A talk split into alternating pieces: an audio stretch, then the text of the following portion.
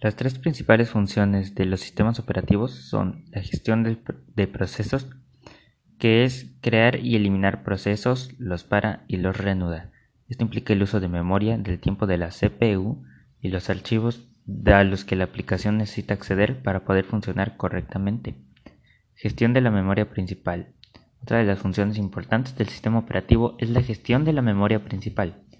Esta memoria consiste en un almacén de datos que es, que es compartido por la CPU y las aplicaciones, memoria la cual pierde su capacidad si se da algún fallo.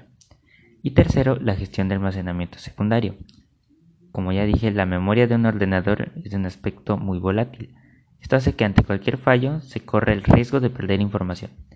Es por esto que el ordenador existe un segundo módulo de almacenamiento, el cual puede almacenar datos a largo plazo.